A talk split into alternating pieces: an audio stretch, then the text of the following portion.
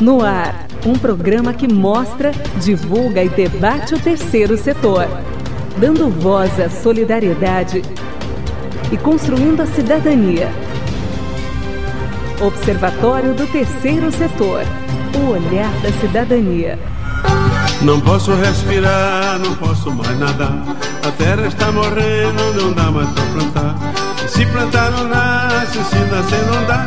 Até pingada boa é difícil de encontrar. Não posso respirar, não posso mais nadar. A terra está morrendo, não dá mais para plantar. E se plantar não nasce, se nascer não dá.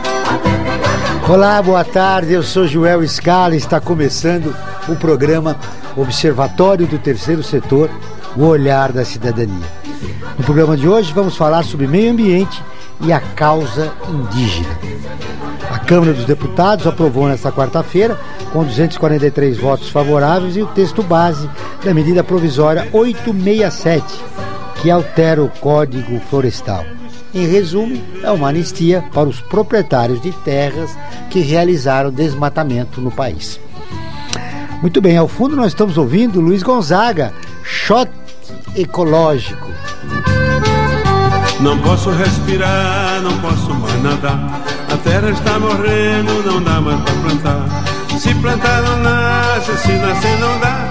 Até pingada boa é difícil de encontrar. Não posso respirar, não posso mais nadar. A terra está morrendo, não dá mais para plantar.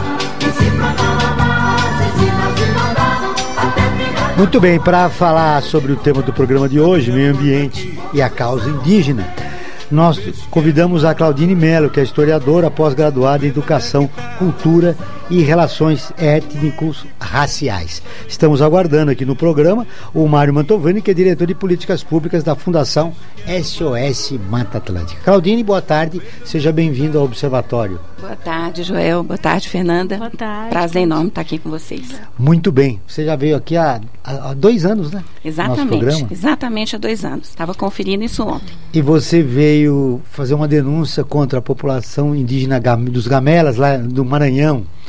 Exato. Foi também, né? é, nós estávamos falando sobre a data, 19 de abril, fazendo uma releitura sobre isso.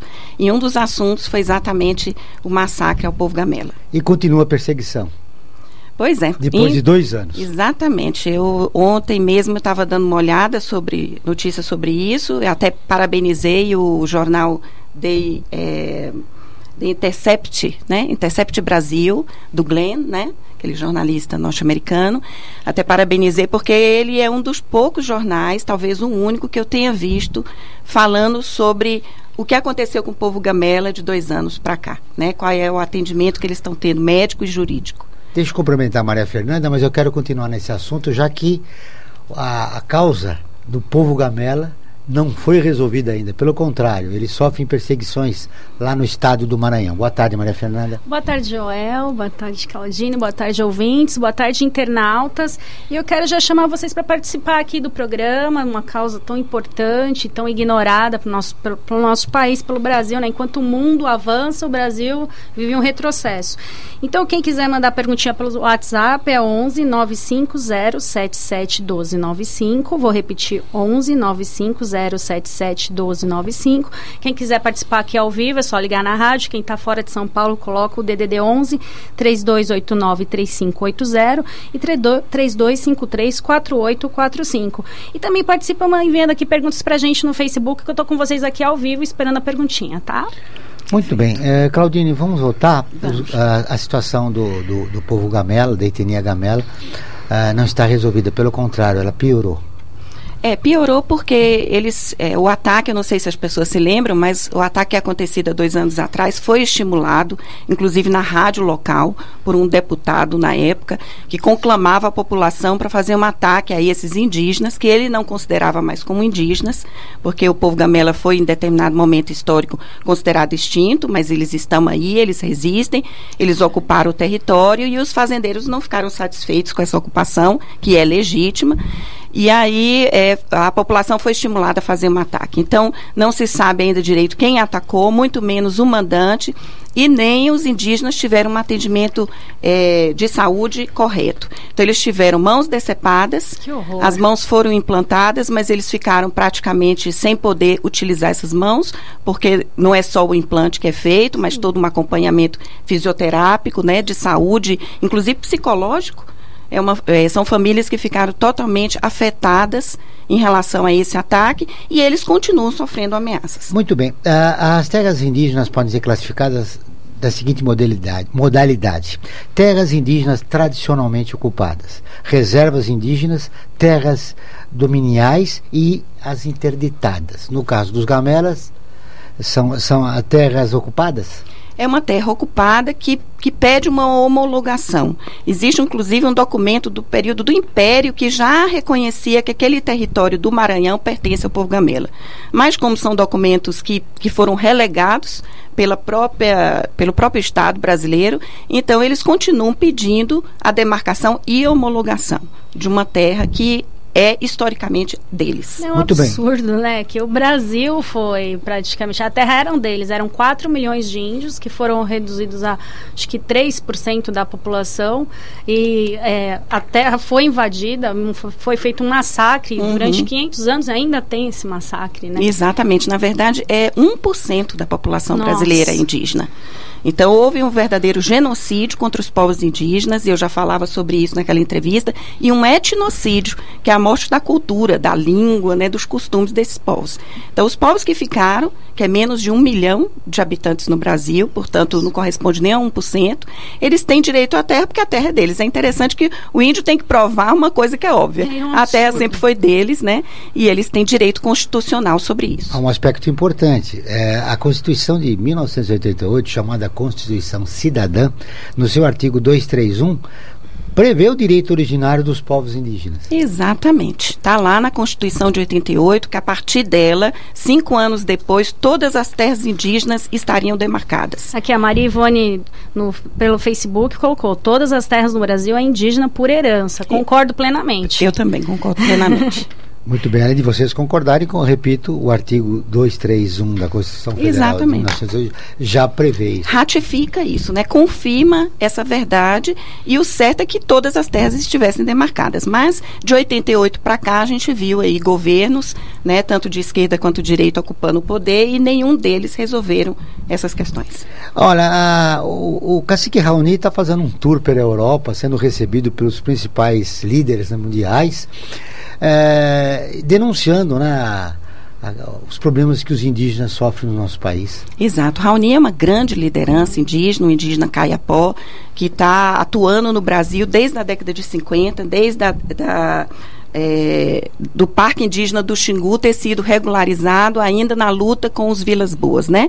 Ele tem o primeiro contato com os Vilas Boas, essa terra é demarcada, lá hoje habitam cerca de 20 etnias dentro desse parque, mas o parque está fazendo né, mediação com várias é, agricultores né, e fazendeiros de latifúndios que têm todo um interesse territorial naquela região. Então, o Raoni, com quase 90 anos, talvez ele tenha até mais, Nossa. mas como registro ele é de 1930, então ele tem quase 90 anos e ele está aí ativo, fazendo essa viagem internacional e dizendo ao mundo as violências praticadas contra os povos indígenas. O interessante o, o ministro do Meio Ambiente do governo atual não é recebido na Europa, mas o Raoni foi. O Raoni foi muito bem recebido até pelo Papa Francisco, né? Que essa semana saiu uma reportagem incrível do apoio do Vaticano, que é um estado, né? Portanto, o Papa Francisco é um chefe de estado e como chefe de estado, não só chefe da igreja, reafirma isso, né? O direito dos povos originários de ter suas terras preservadas. Além da situação Gamoa, se a gente tiver uma visão macro, Claudine, a respeito da situação indígena no país, como é que você classificaria? É uma situação muito complicada, continua sendo muito complicada. E depois da, da eleição do atual presidente da República, ela se tornou ainda mais complicada porque foi declarado por ele próprio que não haveria nenhuma terra mais demarcada no Brasil. Ele disse isso claramente durante a campanha eleitoral, que muito pelo contrário, os indígenas ou eles teriam que ser adaptados à cultura branca ou eles provavelmente seriam exterminados. Ele chega inclusive a elogiar a cavalaria norte-americana, dizendo que os norte-americanos fizeram um serviço muito bom quando extinguiram os indígenas dos Estados Unidos e que, infelizmente, não tinha acontecido mesmo no Brasil. Então, a partir de uma declaração dessa do atual presidente, fica claro que os indígenas estão na linha de frente dos ataques aos direitos humanos. Ou seja, nós tivemos na causa indígena um retrocesso incrível. Incrível. E é por isso que eles estão todos mobilizados. Né? Nós tivemos uma mobilização muito grande agora em abril, né, com a ATL, né, o acampamento Terra Livre, que acontece todo ano. Esse, se eu não me engano, foi o 16º acampamento. Estiveram presentes em Brasília mais de 4 mil indígenas. É, foram recebidos pela Guarda Nacional, né? É, quer dizer, houve ainda um, uma tentativa de obscurecer né, o, o acampamento. E criminalizar o evento. Criminalizar o evento, mas os indígenas forçaram a barra e eles tiveram algumas vitórias significativas, mas ainda é muito pouco diante do ataque sistemático que os povos indígenas enfrentam. Muito bem, agora nós vamos ouvir a ONU News, que é parceira de conteúdo do Observatório do Terceiro Setor. Com a matéria, a Organização Internacional do Trabalho, a OIT, ela fala que a economia verde pode gerar milhões de empregos na América Latina e no Caribe. A Ana Paula Loureiro traz as, de Nova York traz as informações.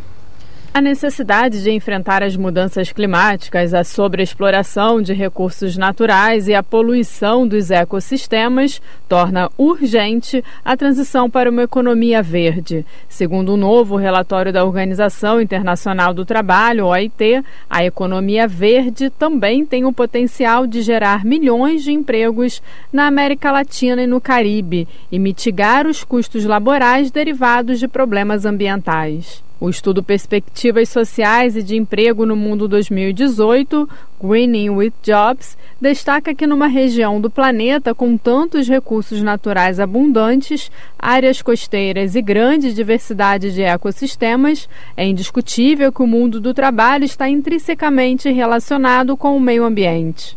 Neste cenário, o relatório destaca que os empregos verdes são catalisadores da transição para a sustentabilidade ambiental. O novo relatório da OIT indica que os esforços para combater as mudanças climáticas até 2030 vão gerar um saldo positivo de 18 milhões de empregos em todo o mundo. A estimativa inclui, por exemplo, aqueles empregos que serão criados nos setores de construção e manufatura para possibilitar a geração de novas fontes de energia energia e avançar em direção a uma maior eficiência energética. O especialista da OIT em econometria do trabalho, Guilherme Monte, que participou da preparação do relatório, explicou que na América Latina e no Caribe, pelo menos um milhão de empregos serão gerados como resultado do uso de energias renováveis, maior eficiência energética em imóveis e maior demanda por carros elétricos e outras tecnologias de mudança no padrão de consumo para combater as mudanças climáticas. Da ONU News em Nova York, Ana Paula Loureiro. É uma boa notícia. Nessa onda de desemprego que nós temos vivendo na era digital, que vai provocar a extinção de muitos uh, empregos, a economia verde vem aí para tentar contrabalancear essa crise de desemprego que existe não só aqui no Brasil, mas em todo o mundo. Né? É. Como os capitalistas dizem, é, vem aquecer a economia, né, e não atrapalhar a economia. E isso é um olhar mundial, né? As pessoas estão preocupadas realmente com o aquecimento global, né, e tentando encontrar soluções verdes, né, é, orgânicas para poder lidar com a terra. Então, isso é uma notícia muito boa. Ah, eu quero agradecer o Jó Silva, estou acompanhando de São Luís, no Maranhão, muito bom. Obrigada, viu, Jó Silva, pela sua participação. Eu quero agradecer também os estados que estão nos acompanhando agora, São Paulo, Espírito Santo, Rio de Janeiro, Rio Grande do Sul, Ceará, Distrito Federal, Minas Gerais, Paraná, Maranhão e Paraíba. Muito obrigada, gente, pela sua participação. E antes do intervalo, eu vou dar um recadinho, que a gente também está na Rádio FM com o programa Olhar da Cidadania, transmitido na Rádio USP toda quarta-feira às 5 horas da tarde, em São Paulo 93,7 FM, em Ribeirão Preto 107,9 FM, ou pelo site jornal.usp.br barra rádio. Quer ficar por dentro de tudo o que acontece no terceiro setor e ainda ter acesso a todos os nossos programas? Acesse o nosso portal observatório3setor.org.br. Observatório do Terceiro Setor, o olhar da cidadania.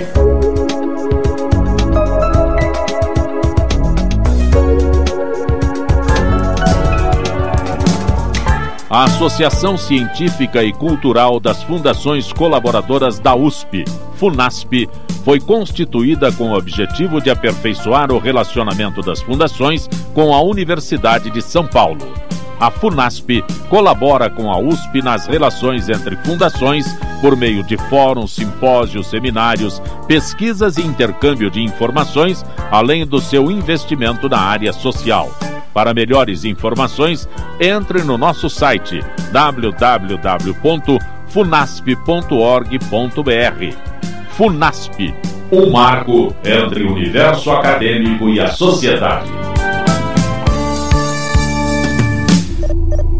Internacionalizar a economia afeta o seu emprego? Para onde vai o Brasil? Ter opinião sem análise é só repetição. Repetição, repetição, repetição, repetição, repetição, repetição, repetição, repetição. Informação é importante.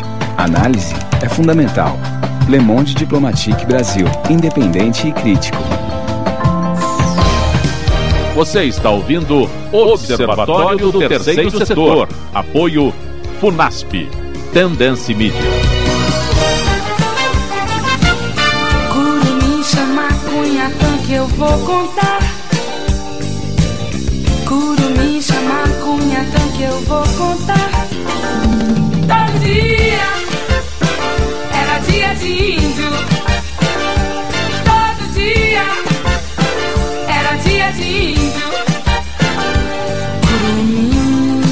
Ao som de Baby Consuelo, todo dia era dia de índio. A música foi um dos principais estouros na carreira da cantora. A letra, composta por Jorge Ben, denuncia a violência contra os índios e contra a natureza. Eram habitadas e amadas por mais de 3 milhões de índios,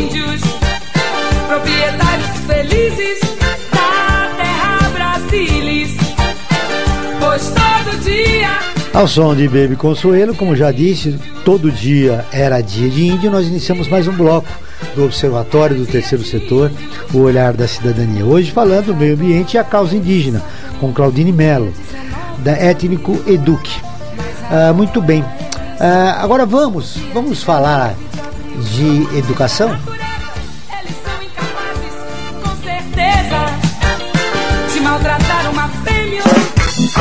A favor da comunidade que espera o bloco passar. Ninguém fica na solidão, embarca com suas dores. Com a professora Irene Reis dos Santos. Olá, Irene, boa tarde. Boa tarde, gente boa. O que uma criança não indígena quer saber sobre o índio? Algumas semanas eu assisti com estudantes de 12 anos de idade uma aula dada ao ar livre por indígenas Funiô de Pernambuco. O melhor de quando a gente desocupa o centro de uma sala de aula é que a gente tem tempo para se encantar com o processo de aprendizagem. A gente tem tempo de aprender sobre o que a criança realmente sabe, sobre o que ela está interessada em saber. Aquelas crianças não poderiam aprender melhor e, e, e de maneira mais direta que da fonte, um indígena falando sobre o viver do índio, sem que sua voz fosse roubada pelo branco, pelo colonizador, pela letra escrita. As crianças se comportaram de maneira tão respeitosa que de emocionar. Uma delas veio me perguntar se não era falta de respeito perguntar sobre a cor da pele dos indígenas. Queria saber se todo índio tinha aquela cor. A outra perguntou sobre a pintura, queria saber se diariamente eles se pintavam ou se era só para festas. Queriam saber sobre a função do cacique, do pajé, como eles eram eleitos. Perguntaram se há Olimpíada entre os índios. Algumas perguntas retratavam muito a leitura de mundo dessas crianças. Queriam saber, por exemplo, sobre o uso de armas, sobre a caça, sobre gastronomia. Perguntaram sobre qual seria a maior ofensa dirigida aos indígenas. Esse foi um momento de resposta emocionada. De acordo com o índio ali presente, a maior ofensa era que se duvidasse de que ele era índio. a gente que põe isso em dúvida, porque o índio aparece vestido no aeroporto ou porque usa celular. Você é índio de verdade? Eu me sinto ofendido, porque somos vistos como inferiores porque falamos mal o português. Que vergonha podemos ter disso se os demais é que falam língua emprestada? Esta é a típica pergunta soco no estômago. As crianças pareciam muito curiosas por saber sobre o idioma dos indígenas e daí saíram com uma informação impactante.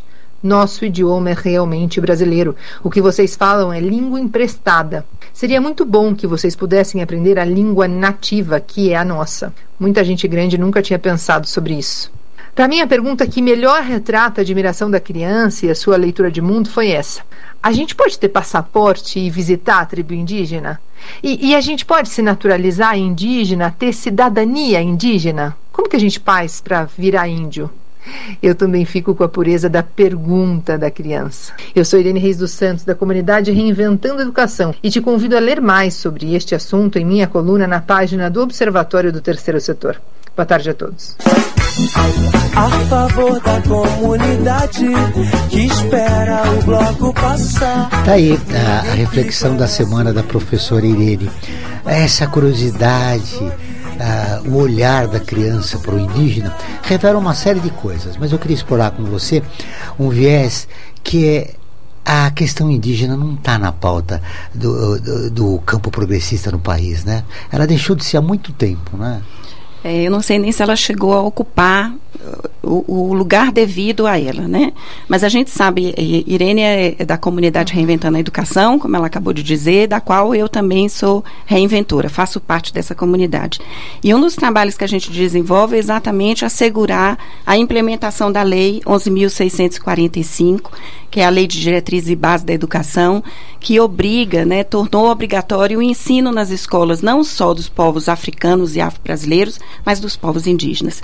E exatamente para isso, para que as crianças, quanto mais cedo, possam ter contato com essas nações, essa cultura, né, as línguas e valorizar que nós somos pertencentes também aos povos indígenas. Nós somos povos miscigenados e uma das nossas matrizes é a matriz indígena. Interessante a pergunta da criança quando ela diz assim: eu posso tirar passaporte e ir para a aldeia, né?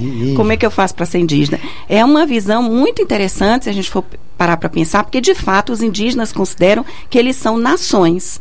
É, segundo o IBGE de 2010, são 305 etnias. 305. 305 etnias, segundo o IBGE de 2010, que foi a última, é, o último censo acontecido no Brasil. Falam 274 línguas. Nossa. Ou seja, nosso país é um país poliglota. E eles são nações, realmente, eles são povos diferentes entre si, com uma cultura, com uma língua, com os costumes diferentes. E a criança percebe isso. Quando ela Sim. diz, eu posso tirar passaporte e ir. Hum. Quer dizer, esse olhar respeitoso da criança criança é que a gente precisa valorizar em todo lugar. Eu né? acho super importante a educação nas escolas, porque eu, eu, a gente foi educado de uma, de uma outra maneira. A minha filha de 10 anos foi fazer um trabalho sobre o descobrimento do Brasil e ela começou falando: olha, o Brasil não foi descoberto, ele foi invadido, já tinha índios aqui. Diz que a, a reação da, da classe dela foi: nossa, mamãe, todo mundo perguntando, a Norma está falando a verdade, professor, é verdade, não sei o quê. Uhum. Foi, então, se tivesse já essa educação, ela falou: ai, mamãe, eu fiz errado. Eu falei: não, não. super orgulho. Exato. 10 anos. E eu acho que todas as crianças deveriam ser orientadas. Olha, tinha os índios, a gente é descendente, eles eram donos da terra. Exatamente. Entendeu? Aquela, aquela velha história. Eu fui educada, infelizmente, como bandeirantes eram, heró são, eram heróis. Exatamente. E é. estavam todos, bem Fernanda. longe de heróis. Nós todos, né? É por isso que, que há esse embate, né? Um embate ideológico, cultural, porque nós todos pertencemos a uma educação que tinha a Europa como centro do mundo. A gente chama de eurocentrismo, né? Então, a educação eurocentrista coloca as virtudes do povo branco, dos conquistadores, né? E tentam apagar, né? Invisibilizar toda a cultura indígena, assim como tentaram fazer e fazem com a cultura negra, né?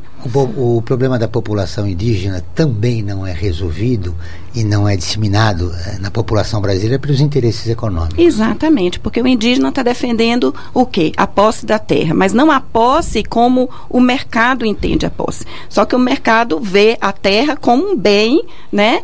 mo, é, é, comercial né, e de lucro. Então, entre um, entra aí um embate ideológico muito grande entre o princípio da mãe terra, como os indígenas indígenas entendem com o princípio mercadológico financeiro, né? O interessante é falar da língua, né? Que, é que nós tivemos a, a, própria língua proibida, né? Que eu queria que você contasse a história para os internautas e para os ouvintes. Exatamente. É, até o século XVII, mais ou menos, nós falávamos o tupi, que era uma língua que era é, dita praticamente em todo o território conquistado pelo Brasil, né? Existia uma língua que era uma mistura de tudo, que é o Iengatu, em que é, resumia essas línguas indígenas era fácil se comunicar entre elas. Mas isso dava é, importância aos povos indígenas e eles iam se unificando. O Marquês de Pombal, que era o responsável pelo Brasil na época ainda colonial, então decide proibir a, a, a, língua, né, o tupi, e inclusive quem ensinava essa língua, quem passava essa língua adiante, eram os próprios jesuítas, que tinham contato com os povos indígenas, aprendiam a língua e colocavam ela dentro de suas escolas.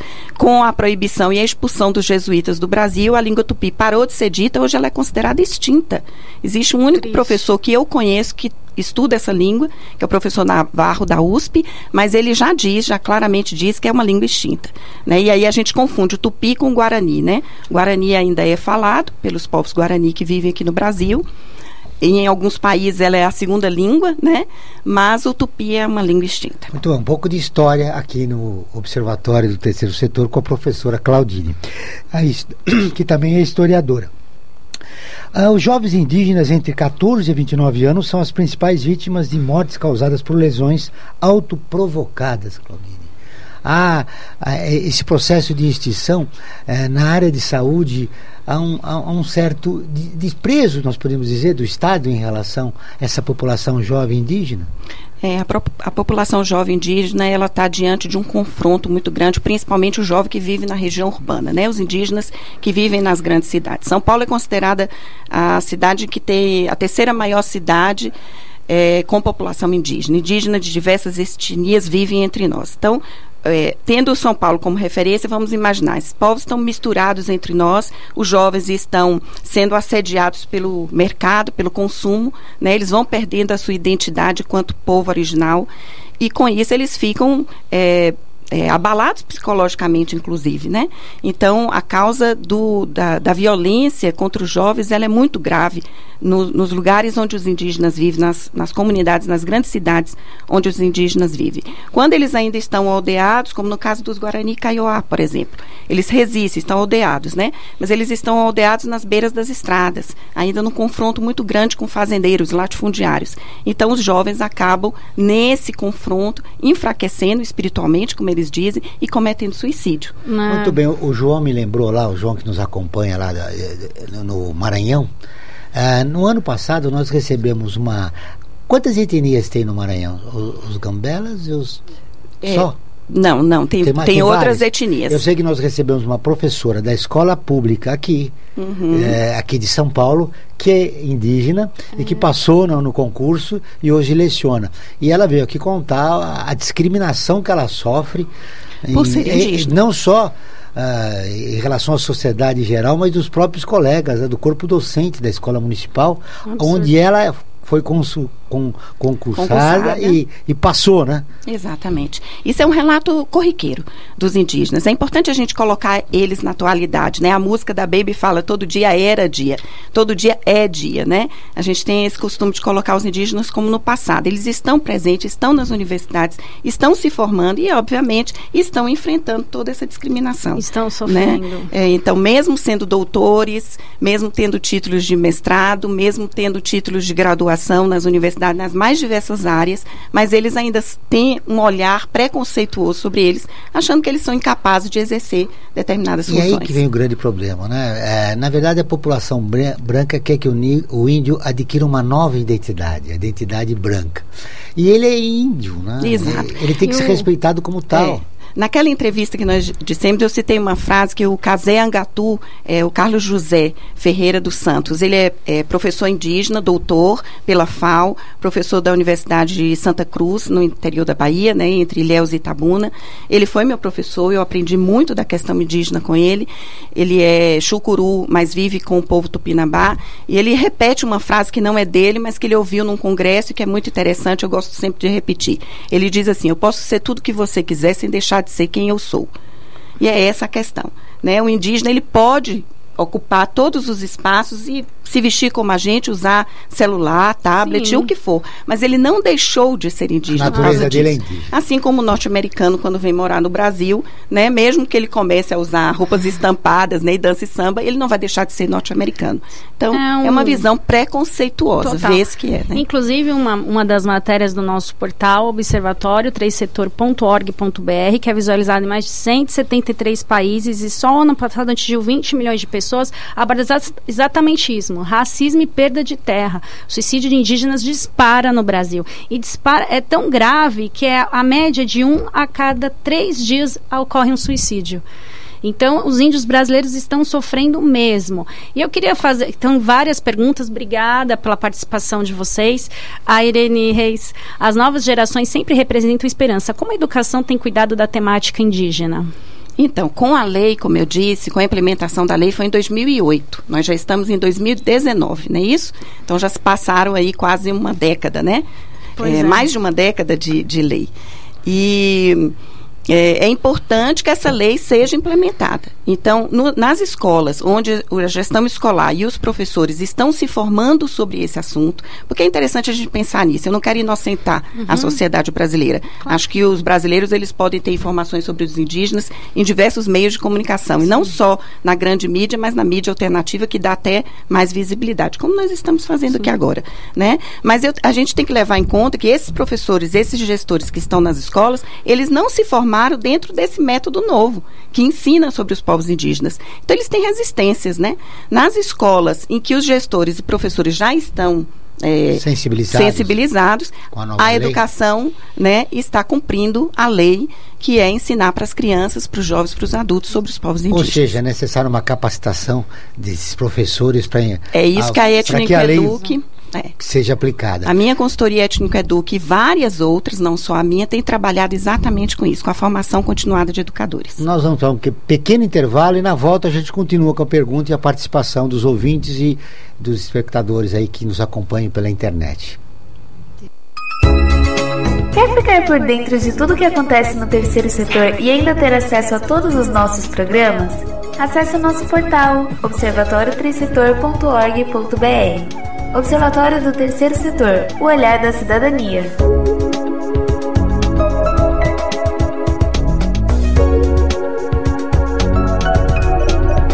Internacionalizar a economia afeta o seu emprego? Para onde vai o Brasil? Ter opinião sem análise é só repetição. Repetição, repetição, repetição, repetição, repetição, repetição, repetição, repetição. Informação é importante. Análise é fundamental. Le Monde Diplomatique Brasil. Independente e crítico. A Associação Científica e Cultural das Fundações Colaboradoras da USP, FUNASP, foi constituída com o objetivo de aperfeiçoar o relacionamento das fundações com a Universidade de São Paulo. A FUNASP colabora com a USP nas relações entre fundações por meio de fóruns, simpósios, seminários, pesquisas e intercâmbio de informações, além do seu investimento na área social. Para melhores informações, entre no nosso site www.funasp.org.br. Funasp, um marco entre o universo acadêmico e a sociedade. Você está ouvindo Observatório do Terceiro Setor. Apoio Funasp. Tendência Mídia. O homem chega e já desfaz a natureza, tira a gente, põe represa, diz que tudo vai mudar. O São Francisco lá pra cima da Bahia diz que dia menos dia vai subir bem devagar. E passo a passo vai cumprindo a profecia do beato que dizia que o sertão ia alagar. O sertão vai virar mar, dá no coração. Muito bem, a som de Sai Guarapira, Sobradinho, nós estamos de volta com o Observatório do Terceiro Setor, o olhar da cidadania. Hoje falando sobre a causa indígena, com Claudine Melo eh, e, e Claudine Melo da Étnico Eduque. Exatamente. Muito bem. Agora vamos direto com a nossa boa notícia da semana, Cléo. Caros amigos do programa Observatório do Terceiro Setor, o brincar é um direito de toda criança, garantido no artigo 31 da Convenção dos Direitos da Criança das Nações Unidas. O Dia Mundial do Brincar, World Play Day, é celebrado em mais de 40 países do mundo e reconhecido no calendário do Fundo das Nações Unidas para a Infância, a UNICEF. A boa notícia da semana vai para o Ministério da Cidadania, que acabou de lançar a cartilha de brincadeiras tradicionais para diferentes faixas etárias, e também para a Rede Nacional da Primeira Infância, que reúne organizações da sociedade civil preocupadas com o desenvolvimento das nossas crianças de 0 a 6 anos. Projeto do programa Criança Feliz, em conjunto com a Secretaria da Diversidade Cultural, pretende conscientizar cuidadores, professores e voluntários sobre o papel fundamental dos jogos e da contação de histórias na primeira infância. Além do governo, participam da construção desse guia organizações não governamentais de todo o Brasil que atuam junto à cultura do brincar, além de equipes de escolas estaduais e de unidades básicas de saúde. Promover o desenvolvimento adequado nos primeiros anos de vida de todo ser humano é fundamental para o futuro. Entre outras medidas, a ação trabalho lúdico como forma de incentivar a criança a atingir todo o seu potencial. A cartilha vai contribuir com o trabalho de todo cidadão envolvido com o tema, inclusive e principalmente pais e a família. Também fortalecerá a ação dos vi visitadores e supervisores do programa Criança Feliz, atendimento domiciliar semanal de crianças e gestantes. O material já está disponível para download nos sites Secretaria Especial da Cultura do Ministério da Cidadania e Rede Nacional da Primeira Infância. Porque brincar é necessário para aprender a viver. Muito obrigado e até a próxima semana. O homem chega e já desfaz a natureza, tira a gente, põe represa, diz que tudo vai mudar. São Francisco pra Muito bem, obrigado, Valdir. Você volta na próxima semana. Esse foi Valdir Simini com a boa notícia da semana. Ah, ao fundo, a gente está ouvindo novamente Sai Guarapiro, Sobradinho. Na música, a dupla de cantores fala sobre os resultados desastrosos da interferência do homem no meio ambiente em busca de dinheiro.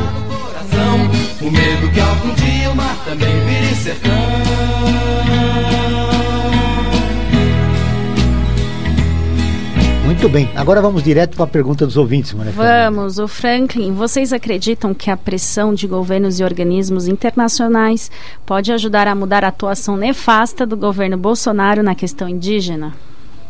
Sim, perfeito. As organizações elas precisam estar totalmente voltadas para fazer essas denúncias no exterior e conclamar o mundo a olhar para a questão indígena no Brasil. Porque olhar para a questão indígena é olhar para o clima. É olhar para a preservação da natureza brasileira, né? É, nós não, não tivemos o convidado aqui, mas ele é, um, por exemplo, é um especialista em questões de Mata Atlântica, né? Nós temos é, muito pouco Mata Atlântica no Brasil, acho que chega a, ter, a 3%.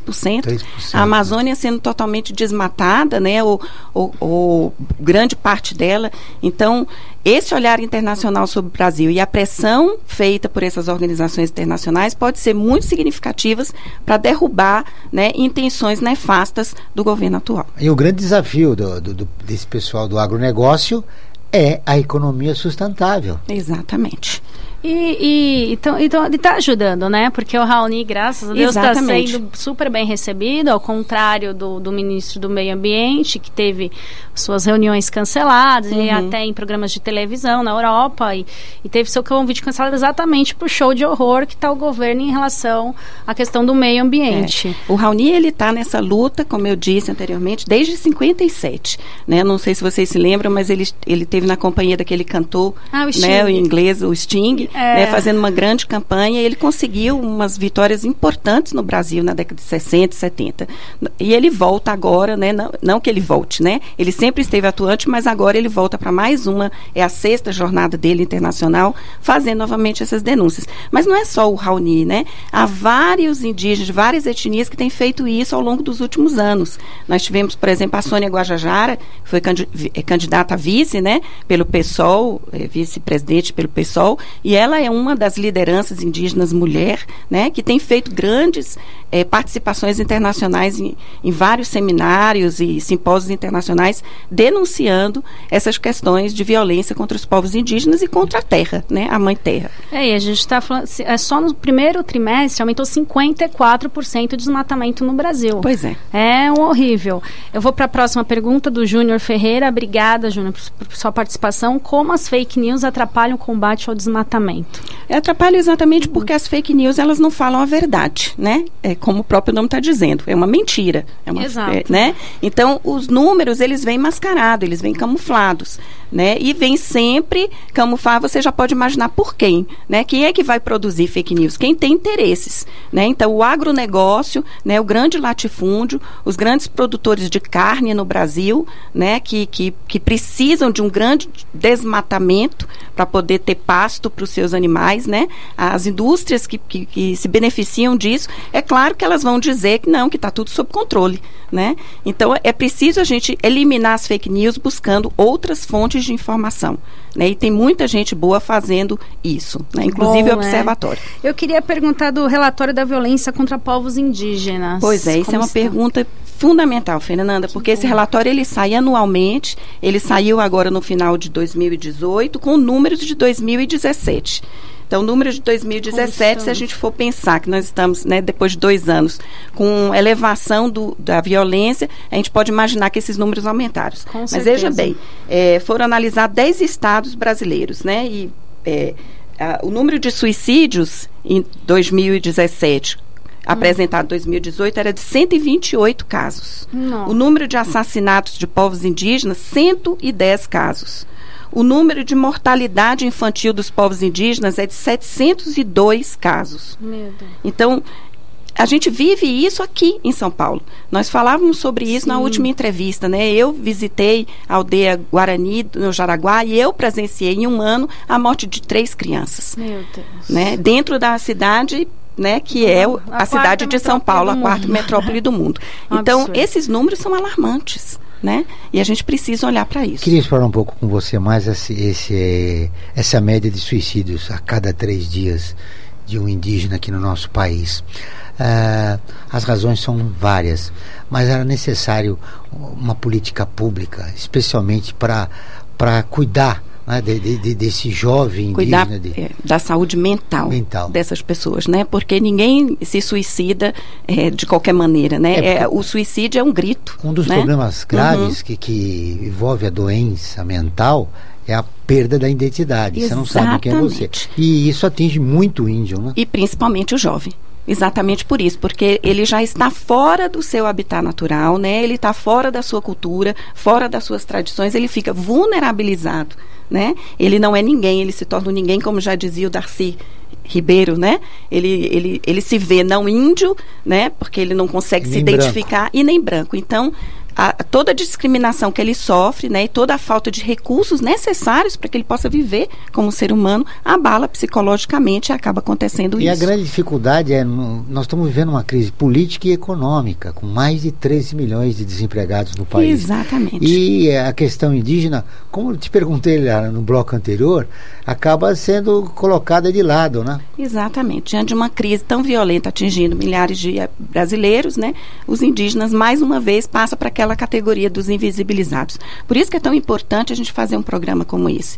Já vou agradecendo vocês por isso, por essa oportunidade de a gente poder falar sobre isso, né? A gente precisa falar muito sobre isso. Sim, vamos deixar aqui registrado que a gente já está marcando uma externa lá com os índios de São Paulo Observatório, que depois vai para o nosso canal do YouTube, que eu vou puxar, que você falou do Darcy Ribeiro, um grande personagem. A gente tem um, o quadro Você Conhece dentro do nosso YouTube, Observatório Três Setor, vão lá no YouTube. São dois minutinhos, você conhece grandes heróis brasileiros, como Darcy Ribeiro, Cepete Araju, foi, foi um verdadeiro herói brasileiro, ele, ele morreu com 1.500 índios praticamente defendendo o Brasil, as terras que foram invadidas por causa do Tratado de Tordesilhas. Vai lá, em dois minutos vocês conhecem grandes personagens brasileiros que são poucos ou quase nada divulgados. Então eu chamo para vocês ir lá, curtir a nossa página no YouTube.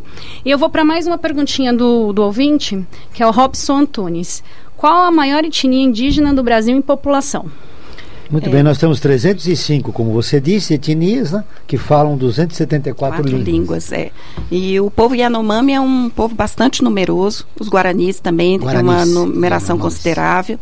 E isso é muito relativo, isso muda muito conforme os censos, né? Nós estamos esperando agora que o censo de dois, né, que venha a acontecer um censo agora, 2019, 2020, né? Uma década depois do último, para que a gente possa ter esses números mais, mais eh, confirmados, né? Como a gente citou os índios em São Paulo, eu queria que você falasse qu- qual é a sua situação deles aqui na capital de São Paulo, desses índios, porque a maioria das pessoas nem sabe que tem índio na, na capital de São Paulo. E qual a situação que eles vivem? A metrópole, a selva de pedra conhecida, como assim? Entende? Eu queria que você comentasse um pouquinho com o pessoal que está assistindo. Além dos indígenas que vivem na cidade, de várias etnias, vivendo como nós, em casa de alvenaria e trabalhando nos mais diversos segmentos da sociedade de São Paulo, né, vindos principalmente do norte e nordeste em busca de melhores condições de vida, aquela sempre aquela história, né, de que São Paulo ainda é o centro financeiro do, né, Sim. do Brasil e eles vêm em busca disso, mas existem aldeias na cidade de São Paulo. Essas aldeias são do povo Guarani, Guarani Mibiá,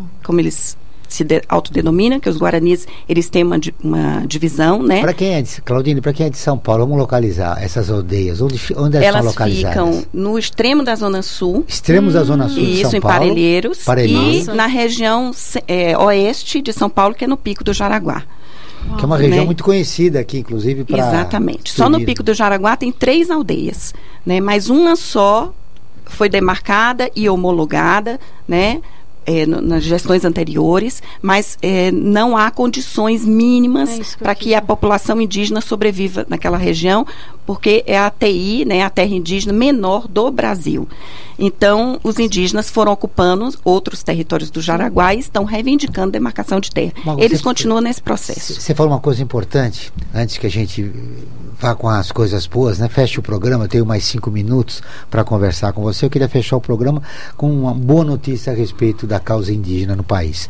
Mas ah, não adianta você reconhecer o direito do índio à terra, mas você tem que dar infraestrutura, né? Tem que ter uma política pública. Exatamente, Você Joel. citou um exemplo agora, lá aqui do, do, do Pico do Jaraguá. Não, a terra é sua, mas Uhum. É. deixa, Deus dará. É. Ele tem que ter, dar condições àquela população indígena de, de para que eles vivam do modo ali no local. né? exato, o modo tradicional indígena. É isso que eles estão reivindicando, que eles possam plantar, possam colher, possam ter espaço para que as crianças, né, aprendam dentro da, da forma de ensinar do povo indígena, que é diferente, né, da nossa forma de, de ensinar. É uma, um ensino muito mais empírico, né, muito mais pé no chão, mão na terra, né? E eles precisam disso, precisam é, colher, precisam plantar, precisam pescar, né? São, são formas Precisam naturais dos povos indígenas, né? E que infelizmente dentro de um território muito pequeno eles não podem praticar nada disso. Muito bem, Maria Fernanda, vamos falar quem está nos acompanhando. Vou, se vou tem falar. perguntas, comentários. Não, eu quero agradecer que falta cinco minutos. Obrigado pela participação, gente. São Paulo, Rio de Janeiro, Bahia, Bahia, amo Bahia.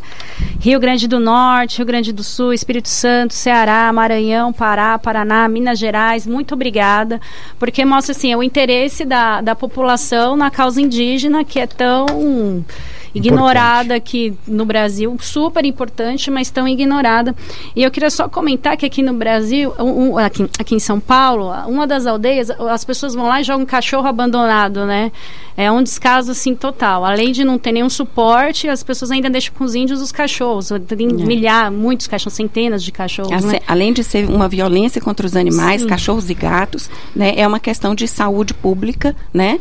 E realmente eles continuam sendo aba- abandonados. Essa terra indígena do Jaraguá, ela, ela fica na margem da estrada do Jaraguá. Então, carros passam ali o tempo todo, os carros passam e abandonam seus cachorros idosos, né, o que eles não querem Nossa. mais depois que ficaram adultos, os gatos também, e os indígenas recolhem dentro da aldeia. Então, o indígena tem que dividir o seu alimento ainda com os animais que estão vivendo junto com as Muito crianças. bem, nós ali. temos um Triste. quadro, né, um recorte do- da situação da- do povo indígena aqui no nosso país, eh, das 305 etnias, das 274 línguas que eles falam.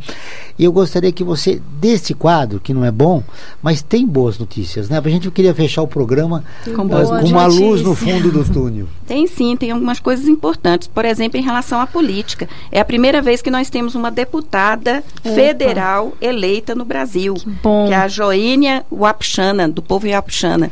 E ela tem feito um trabalho excelente dentro da Câmara de Deputados, né? Claro, a gente sabe que existe todo um... Qual é o estado? É do estado do- de Roraima. Roraima. É, e ela foi Parabéns, eleita pela Roraima. rede, né? Pela, Parabéns. pelo partido Rede. E ela tem feito um trabalho muito importante dentro da Câmara, que ela é a voz, ela é a voz dos povos indígenas dentro da Câmara, né? Ela representa uma associação bem maior, que é a Associação dos Povos Indígenas do Brasil, da PIB, né? Que tem lá a Sônia Guajajara e várias outras lideranças, e isso é uma notícia muito uma- boa. Eu me lembro Em do São- Joruna, né? Exato. Poucos- alguns anos atrás, É, muitos anos atrás. Mas né? ela é a primeira mulher como deputada federal. Aqui em São Paulo também nós tivemos uma vitória considerável pela bancada, eh, pela bancada ativista. Nós elegemos também uma deputada estadual. Que bom. É a, a- é a Chile Pancará, do povo Pancará. Que legal. É, ela está representando Aí, os povos legal, indígenas dentro da Assembleia Legislativa do Estado de São Paulo. Muito bem. Né? Ótimas notícias. Muito, foi muito bom fazer um programa com você. Estava com saudades, dois Eu anos que a também. gente nós nos encontrávamos. Você veio aqui e deu um registro importante da situação da população indígena no país. Ah, Bom, eu quero agradecer a Claudinha, obrigada aos internautas, ouvintes. Terça-feira, o Joel e o Franklin estão aqui de volta duas horas esperando vocês. E eu quero falar da campanha permanente do Observatório do Terceiro Setor. Direitos humanos são direitos de todos. O objetivo é promover o diálogo e reflexão, criando um ambiente de discussão menos violento e mais equilibrado nas redes sociais e na sociedade. Para participar é fácil, basta compartilhar o banner da campanha que está no nosso portal, observatório3setor.org.br. Também tem os videozinhos que tem as declarações dos direitos universal, feito pelo Gabriel, muito bom, que você vê lá todos os direitos, antes de falar besteira nas redes, vamos, vamos, vamos só o Brasil aqui ainda está nesse direitos humanos, são direitos de bandidos, vamos ver o que é tão importante para todos os seres humanos. Direitos Muito humanos bem. são direitos de todos. O Observatório do Terceiro Setor está terminando. Agradeço a presença da historiadora Claudine Melo. Eh, Esse programa foi produzido pela equipe do Observatório do Terceiro Setor. A coordenação técnica, Sérgio Souza. Os trabalhos técnicos, Cléo Rodrigues. Nós voltaremos na próxima terça-feira, pontualmente, às 14 horas, com o Observatório do Terceiro Setor, sempre na luta por uma sociedade mais justa, solidária, sustentável e tolerante. Até lá. Não posso respirar, não posso mais nadar. A terra está morrendo, não dá mais pra plantar. E se plantar não nasce, se nascer não dá. Até pingada boa é difícil de encontrar. Não posso respirar, não posso não dá mais pra plantar. E se plantar não nasce, se nascer não dá. Até pegada boa é difícil de encontrar. Não posso respirar, não posso mais nadar. A terra está morrendo, não dá mais pra plantar. E se plantar não nasce, se nascer não dá. Até pegada boa é difícil de encontrar. Cadê a flor que tava aqui? O peixe que é do mar. O verde onde é que está? Chico Mendes sobreviveu.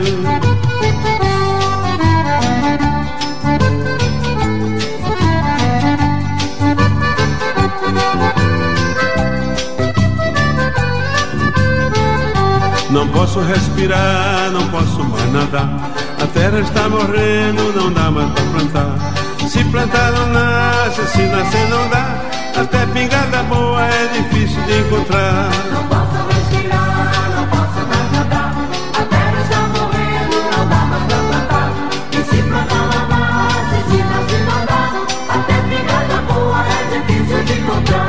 Cadê a flor daqui?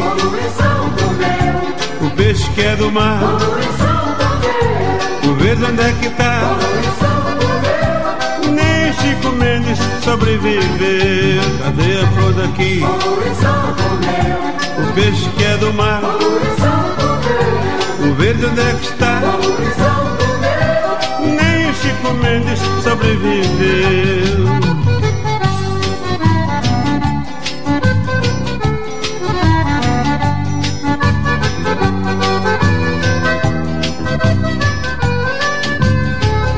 Não posso respirar, não posso mais nadar. A terra está morrendo, não dá mais pra plantar. Se plantar não nasce, se nascer não dá. Até pingada boa é difícil de encontrar. Não posso respirar, não posso mais nadar. A terra está morrendo, não dá mais pra plantar. E se plantar não nasce, se nascer não dá. Até pingada boa é difícil de encontrar. Cadê a flor daqui? Poluição peixe que é do mar. O verde onde é que tá? Nem o Chico Mendes sobreviveu. Cadê a flor daqui? O peixe que é do mar. O verde onde é que tá? Nem o Chico Mendes sobreviveu. Cadê a flor daqui? Quer ficar por dentro de tudo o que acontece no terceiro setor e ainda ter acesso a todos os nossos programas? Acesse o nosso portal observatório3setor.org.br. Observatório do Terceiro Setor, o olhar da cidadania.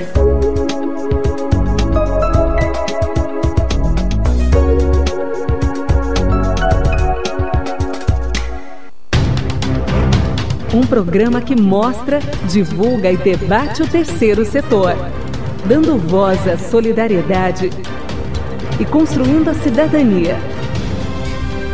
Observatório do Terceiro Setor, o olhar da cidadania.